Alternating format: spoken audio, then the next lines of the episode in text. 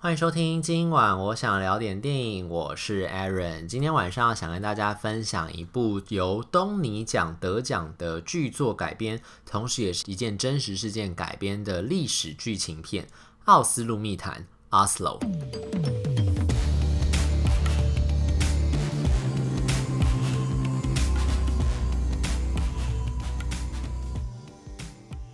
奥斯陆密谈呢，就是导致后面一九九三年的时候，以色列跟巴勒斯坦可以出现奥斯陆和平协议的这个。幕后的一个非常重要的一个会谈啦，它是叫密谈，原因是因为它并不是双方的政治人物在台面上进行的正式的外交谈判，它是那个时候一开始呢是在挪威的外交官的帮助之下，而且还不是挪威外交部的正式的立场哦，是在挪威工作的外交官夫妻，然后他们因为想要帮忙以色列跟巴勒斯坦达成和平协议，所以他们就想到说，在台面上的这种会谈的形式可能不太可行，在当时。的这个政治氛围之下，所以他们就决定要以一个这个推动者的身份，旁观者，但是推动者的一个身份呢，邀请以色列跟巴勒斯坦能够。呃，进行对话的这些人到挪威的奥斯陆这个地方举行一个秘密的会谈，由挪威当地呢提供这个场地，提供这些经济上面的一些支持，然后让两边看起来不太可能达成和平协议的双方可以坐下来，好好的来看看。对方的要求的条件是什么？然后自己的立场又是什么？然后看看能不能在这些差异当中找到一些相同的地方，让大家可以呃过上和平的生活，这样子的一个秘密的谈话。那这个会谈呢，其实你如果从现在来看，当时啦，因为那个密谈的关系，后来这个以色列跟巴勒斯坦当然就签署了这个历史性的这个和平协议，在当时来看，当然是一个非常重大的一个创举。不过在我们现在来看，可能就会觉得真的是还蛮过时了。因为其实大家如果前一阵子有在看国际新闻的话，也会知道以色列跟巴勒斯坦之间的冲突是并没有止停止的，就是他们之间其实还是一直不断有零星的冲突，甚至还演变成类似战争的这样一个场景。前阵子不是加萨走廊，以色列那个飞弹不是还轰炸加萨走廊吗？大家如果看到新闻的话，那个那个飞弹两边的那个飞弹那样飞来飞去，其实真的很像那个电影里面在演的那个战争片，但是竟然是在这个小老百姓的身上真实上演，其实是非常非常可怕的一件事情。所以，其实你从他们之间到现在都还有非常严重的武装冲突来看，就会觉得其实一九九三年那个时候，虽然在这个。呃，台面上，以色列跟巴勒斯坦有签订了这样子一份和平协议，然后也被大家视为是一个历史性的一刻，甚至有很多这种国际关系的课本啦，或者是这个媒体的报道啦，或者是这个谈判课程的这些教科书上面，全部都会讲说，哦，当时这件事情是多么的一个厉害的一个样板，然后以这件事情来研究。看看说之后还有没有其他的有分歧的地方，都可以看到这个以以色列跟巴勒斯坦当时达成协议为榜样，然后达成和平协议这样子。不过以现在这个情况来看，就会觉得哦，那个那个时候的事情就已经是过去式了这样。所以我那时候其实，在挑这个片子来看的时候，我有一点点在思考，想说到底要不要看呢？因为这个你知道，就是一个已经是一个过去的历史事件了。就算当时有多么的成功，以现在的角度来看，它都是一个呃，就是过去的荣耀吧，应该这样讲。就是它已经到现在，可能呃，当时是很了不起，没有错。但放在现在的时空背景来下来来看的话，看这部电影还有没有这个意义？这样。不过后来我还想说，反正就是闲闲没事嘛，就想说好来看一下到底演什么好了，顺便也是复习一下当时的那段历史是什么。然后我看完之后呢，其实我就觉得，嗯，好像有看诶，就是并不是说他讲的故事有多么多么的了不起，这样，只是我觉得他是用另外一个角度去。看当时这件奥斯陆密谈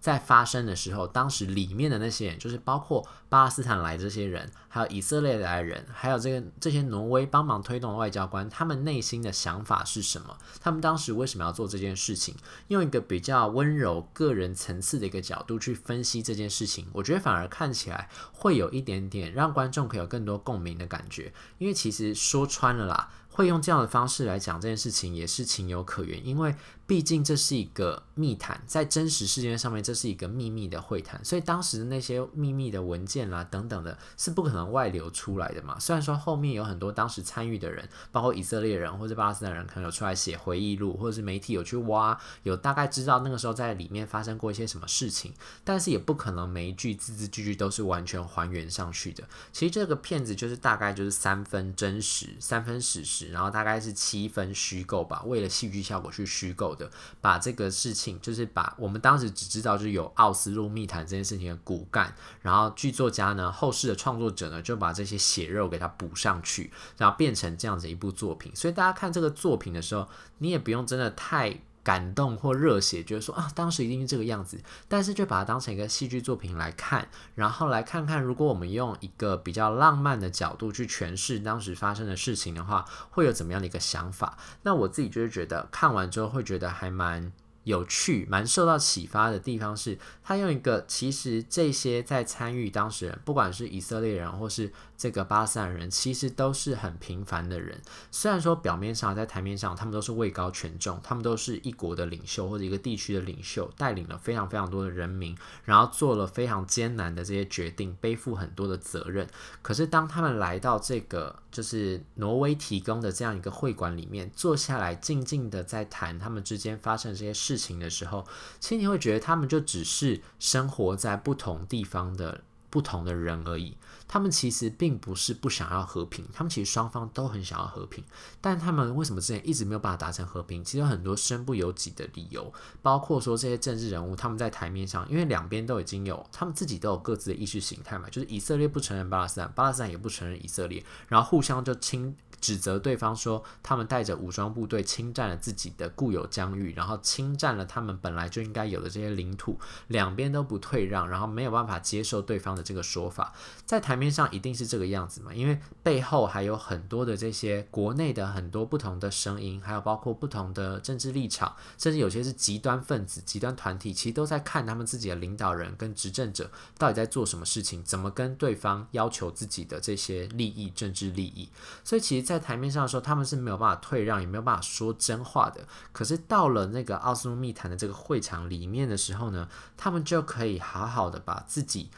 压抑在心中，真的想讲的话，好好的讲出来。就算是用吵的也没有关系，因为片中其实常常有发生很多的这个场景，就是两边的人一开始都会觉得对方就是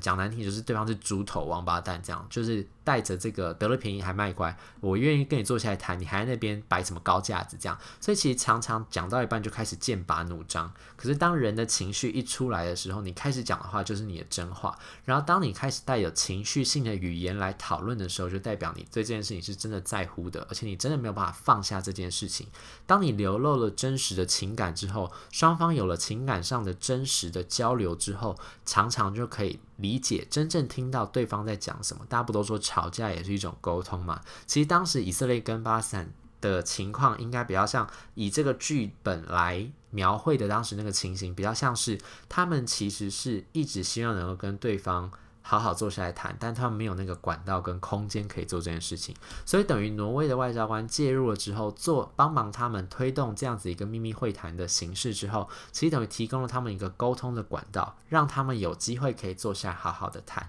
所以呢，这个骗子呢，基本上呢都是以这个。当时就是奥数密谈这件事情，大概发生了一年左右吧，就等于从一开始推动，因为他们一开始也还不能用那个真正的官方上面的代表来出来交流，一开始双方都还是派那种有点像是呃民间授权的这种代表，比如说大学教授啦，然后是这个就是比较。呃，层次比较低，然后甚至双方都故意就讲说，哦，我今天来只是代表我个人的立场，然后我没有办法替我的政府发言这样。但当他们谈完了之后，他们回去都会各自跟自己的这个上面的领导，或者想办法，他们有办法让他们的内容直达上面的执政者啦，就是比如说外交部长啊，或甚至是总理啊，或者是领导人等等都有可能这样。所以当双方开始有小小的接触之后，他们就会发现说，哎。其实这个会谈并没有这么难。当他们有机会跟时间可以坐下好好谈的时候，他们只是不熟悉对方到底要什么，他们之前都没有一个沟通的管道、协商的管道，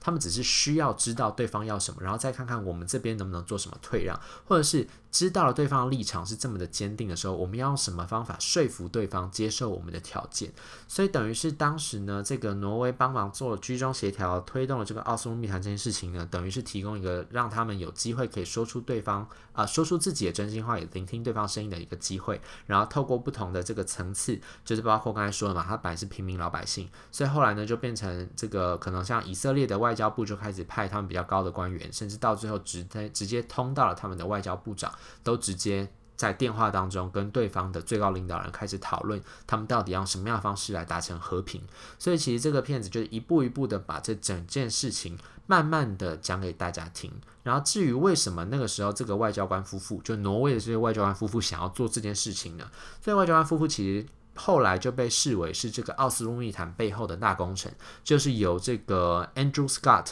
演的跟这个 Ruth Wilson 两位演的这个挪威的外交官夫妇，男生叫做 Terry，女生叫做 Mona。这个 Terry 其实他已经算是外交智库了，他不能算是政府部门的这个外交官，正式的外交官，他就是等于他是在做一个外交智库的一个负责人。然后呢，这个 Mona 本身就他老婆 Mona 是真的就是一个挪威的外交官。他们俩其实是因为当时曾经在中东地区，因为你一开始可能想说，为什么这两个人明明就挪威人，为什么要帮忙以色列跟巴勒斯坦推动？这件会谈，他们到底有什么好处？这样其实并没有太大的好处，因为应该说他们来做这件事情是因为理念。他们当时曾经派驻在中东地区。然后目睹了以色列跟巴勒斯坦当时的这个两位武装分子之间的这个冲突，他在这两个年轻的武装分子眼中呢，看到了他们其实是非常无奈跟恐惧的，他们其实不想过这样的生活，然后但是因为他们身处在这样的环境里面，然后他们身在不同的阵营，所以他们必须要一直不断这样抗争下去。所以呢，他当时看到了这个场景之后，就 Mona 看到了这件事情之后，对他的震撼很大。后来他回到了这个挪威之后，他就一直希望能够替以色列跟巴勒斯坦做一些什么事情。然后刚好呢，那个时候她老公也希望能够帮忙这个。以色列跟巴勒斯坦，就是他就去游说以色列的这个外交部，就跟他讲说，我可以帮忙你们促成跟巴勒斯坦之间的对话，然后就是一个民间的这个名义，因为毕竟他也是他自己也是一个呃民间的智库，必须这样讲，他不代表挪威政府的一个身份，他也只是民间智库，他就去跟那个外以色列外交部讲，然后 Mona 呢就跑去跟那个。巴勒斯坦那边的外交啊，巴勒斯坦那边的这个财政部长，因为刚好那个财政部长他等于算是这个他们的领导人的左右手，然后财政部长那时候就在伦敦开会，他跟其他欧洲各国要求一些经济援助啊，因为他们自己的国内巴勒斯坦国内这些难民过得很辛苦，这样，所以他就是必须要去找这个呃欧洲地区的其他的国家、西方国家，然后要求一些援助，所以刚好他在伦敦，所以 Mona 就跑去伦敦跟他讲说，我们也可以帮你促成这样子一个会谈，因为我知道你们现在的这个经济状况其实。也是真的很不好，而且你们希望能够有和平产生，所以呢就帮忙促成这件事情，然后到最后两方才坐下来好好的谈清楚。他们一开始本来其实是对对方，我觉得与其说是这种呃呃不想跟对方谈，或者是厌恶对方、仇恨对方，其实更多是不了解。我觉得这个电影里面其实讲到一个很重要的事情，就是常常往往我们发生很多的冲突跟对立的时候，其实是因为不了解对方，就是会。觉得会把对方想得很差，然后就会觉得对方是不可能跟你谈的，就有一些误会产生，就是因为这样子的误会，所以造成双方都裹足不前，不愿意踏出那个友谊的第一步，然后产生一个可能有可能双方都可以达成一个很好协议的一个机会，他们都不愿意跨出那一步。然后因为这个协议的关系，所以让双方都可以了解到，原来因为他们其实在这个武装冲突了之后，其实双方已经很久很久没有正常的交流过了，包括他们自己老百姓之间、民间之间都不会。有交流，因为可能在这个政府从上面就在教导说对方就是坏人，所以对方就一定是这个意识形态很差，然后包括媒体每天不断的报道、不断的渲染之下，可能都会对对方产生或多或少的误会。但当他们有机会面对面的面对到一个他们的意识脑袋当中都觉得对方是敌方阵营的人的时候，他们就有机会可以看到哦，原来对方真的是这个样子，所以。电影里面其实有很多很多时候的场景是，他们后来在台私底下跟这对外交过官夫妇，因为等于是各自有各自的对口嘛，就是以色列巴勒斯坦一开始是不会直接跟对方对话，就等于他们都透过这对外交官夫妇在传话，这样，所以他们就私底下都跟他们讲说，哦，我没想到原来对方这么好相处，诶，我没想到对方其实跟我们没有差很多嘛，一样都是在讲，当尤其当他们在这个会谈中间一定会吃饭嘛，所以在饭桌上面呢，他们就像朋友一样在讲自己个人的一些生活经验，讲自己的一些想法，在这个时候他们就发现说，其实撇除掉他们自己的意识。形态撇除掉他们原来根深蒂固的对对方的那些误解跟想法，其实对方也不过就是跟你隔壁的邻居一样，就是一个正常的一个男人或者正常一个女人，就是一个正常在生活的一个血肉之躯。所以，当你有了这样子一个人性的共识之后呢，其实你就更能够去找到你们之间的那种共通点。所以，其实这个片子并不算是一个非常非常。呃，生硬，然后再讲说关于政治跟外交的一部作品，与其是说它是一个历史剧情政治片，我觉得它比较像是一个。呃，用一个温馨的角度去解释当时发生的这件事情，我就觉得他其实是用一个比较温柔浪漫的态度在看待当时的这个奥斯陆密谈，就是撇除掉，虽然现在奥斯陆密谈到现在可能是一个我们来看可能是一个失败的一件事情，但是在当时为什么这件事情可以发生，然后发生的当下双方的态度跟反应是什么？其实我觉得就已经相当程度的带给大家很多启发，就是让大家可以知道说，其实和平这件事情有时候我们会觉得遥不可及，或是有时候会觉得这件事情是不是很困难？但是在这个一九九三年，当我们去回顾这件事情，然后用一个比较。客观用一个比较温柔的角度来看这件事情的时候，你就发现其实和平这件事情有时候说难好像也没有这么难，只要你双方愿意跨出那个友谊的第一步，似乎都有可能成真。所以呢，这个虽然现在以我们现在来看，以色列跟巴勒斯坦之间的和平协议并没有产生啦，就是也没有获得实行，但是呢，在当时那个时空氛围之下，能够产生这件事情背后到底有什么样的原因？然后当时有谁在做居中的一些努力？然后这些努。努力的背后又是大家怎样的心情才能够一起促成这件事情的发生？在这部电影里面，其实都算是讲述的还蛮清楚，而且看了之后也会让人家觉得还蛮有正能量的，就会觉得呢，大家如果有时间的话，然后对这段时间的历史跟发生的事件有兴趣的话，不妨去把这个片子找来看看，或许可以得到一些不同的启发喽。